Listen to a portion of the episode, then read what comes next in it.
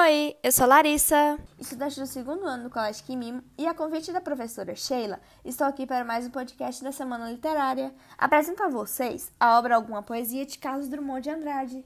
Mas afinal, quem seria Carlos Drummond de Andrade? Ah, já te explico. Em suma, Carlos Drummond de Andrade, ele foi poeta, contista e cronista brasileiro do período modernista.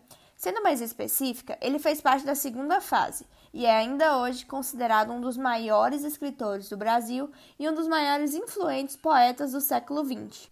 A coletânea poética Trabalharemos a seguir foi a sua primeira obra, a que estreou a sua brilhante carreira lá em 1930. Bom, a coletânea é formada por 49 poemas, por definição, faz parte do modernismo. Entretanto, não faz parte da segunda fase, da qual deveria fazer parte, mas faz parte da primeira fase.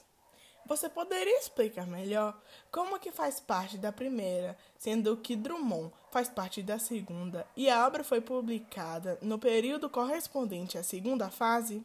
Simples. A obra possui traços e ideais da primeira fase, a título de exemplo, os temas prosaicos, ou seja, os temas banais, cotidianos, poemas curtos e curtíssimos e versos livres e brancos.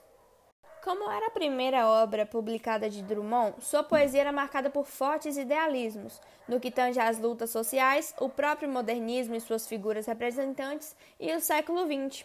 Os ideais modernistas e todo aquele entusiasmo e admiração expressos por eles, além dos temas individuais, se sobreporem aos temas de cunho social.